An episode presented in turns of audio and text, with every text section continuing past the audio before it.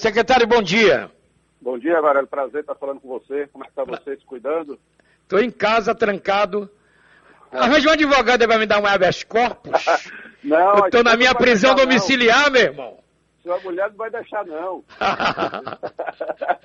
Hoje quem está prendendo a, a, gente são os filhos e as esposas. Isso.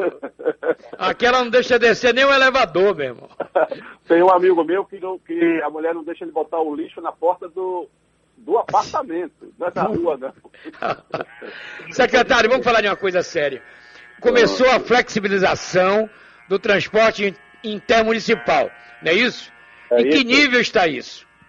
Ó, nós começamos aqui, primeiro retomamos todo o transporte metropolitano na região metropolitana de Salvador, que estava antes limitado somente a Salvador, Simões Filho e Lauro de Freitas. Então, os outros municípios já passam a contar com o transporte é, é, metropolitano liberado. O transporte intermunicipal, nós só liberamos no, no, em 47 cidades, é, no entorno aqui, em mais 47 cidades, aqui no entorno de aproximadamente 100 quilômetros de Salvador. Aí envolve as grandes cidades de Alagoinhas, Feira de Santana, Santo Antônio Jesus, vamos até Santo Estevão, é, Cruz das Almas. É, e esse transporte intermunicipal, os ônibus vão ter que rodar com 50% da capacidade. E respeitando, ou tendo como obrigação, fazer todos aqueles procedimentos de hoje do que todo mundo chama do novo normal, né? de álcool gel, os funcionários das empresas serem testados periodicamente de acordo com a norma da Secretaria de Saúde. Também liberamos aí o transporte de volta dos ferryboats das lanchinhas, também este aí limitado a 50% da capacidade. Inclusive sábados, domingos e feriados que estavam sem ter o, o, o transporte hidroviário. Bom, secretário, o equipamento chamado Estação Rodoviária de Salvador. O que foi feito nela para receber o povo? Ela está com, com o processo todo de marcação do, do, de sinal de filas, né? isolamento com as cadeiras alternadas dentro do espaço para manter o distanciamento, os, e todo esse espaço de ter higienização das mãos. E o terminal aqui de Salvador também, pelo novo concessionário, nesse período sofreu uma reforma. Né? Eles aproveitaram o período de, de paralisação fizeram reformas de banheiros, fizeram reforma no, no, no piso, colocaram também para higienização aquele parte do álcool que você aperta com o pé e sai a, o, o, pega o álcool, então você não está colocando a mão. Então, estão todos os procedimentos que são os, os determinados e nós temos tido a colaboração, Varela, porque foi um, um, uma articulação feita aí pelo Estado da Bahia, o secretário Walter Pinheiro coordenou um grupo de trabalho aí envolvendo a Secretaria de Saúde com todo o setor empresarial na Bahia para a gente chegar num consenso do que seriam as normas de saúde pública aplicadas é, nesse retorno de flexibilização, não só no transporte de, de passageiro, como de outras atividades também da nossa economia.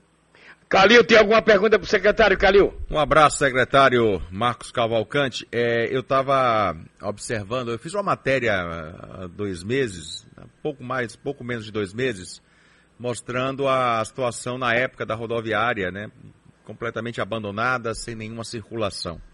E aí, esse que chega essa notícia agradável, né? De que vamos ter aí a, o retorno é, gradativo do, do, transporte no, no, terminal rodoviário. Sobre a normalização, quando é que vamos estar praticamente a, ah, funcionando a 100%? Porque ainda há restrições, secretário. Já há um cronograma? Cronograma nosso, da, nós fizemos nessas 47 cidades, mais a região metropolitana, o cronograma de nós liberarmos o, tra o transporte para outras cidades, outras regiões do Estado, depende de, principalmente do índice de ocupação das UTIs. É, o governo do Estado, o governador Rui Costa e os prefeitos, não só da capital, mas os prefeitos do Estado da Bahia, é, ajustaram um cronograma que quando você fica com cinco dias com 70% ou menos de ocupação nas UTIs, você pode avançar no, na flexibilização.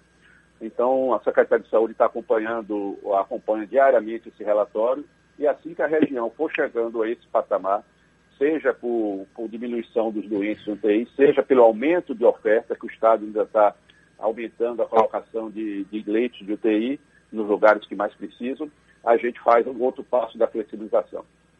Secretário, agora, baseado em que essas medidas são adotadas? é como falei, Varela, na, na taxa, principalmente na taxa de ocupação de UTI. É, então, aqui a região de Salvador e a Mas é bom lembrar, secretário, que 10% das cidades baianas apenas tem UTI. A distribuição Entendeu? de UTI, Varela, é regional.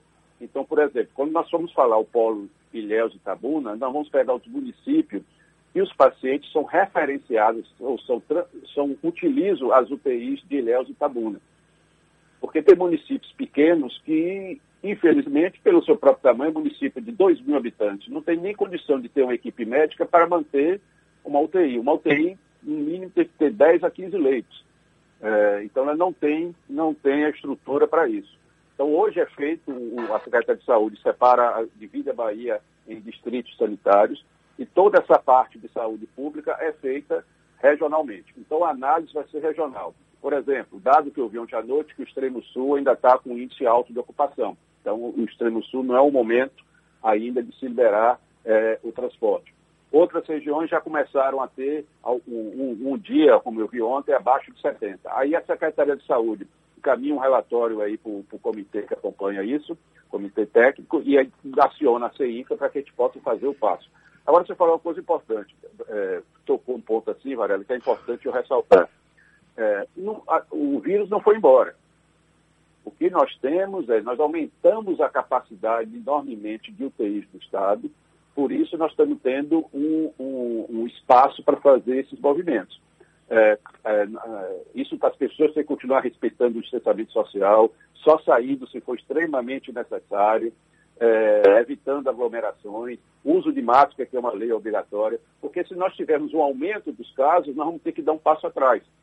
Que é pior, porque você já avançou e tem que retornar a um desconforto social e também econômico.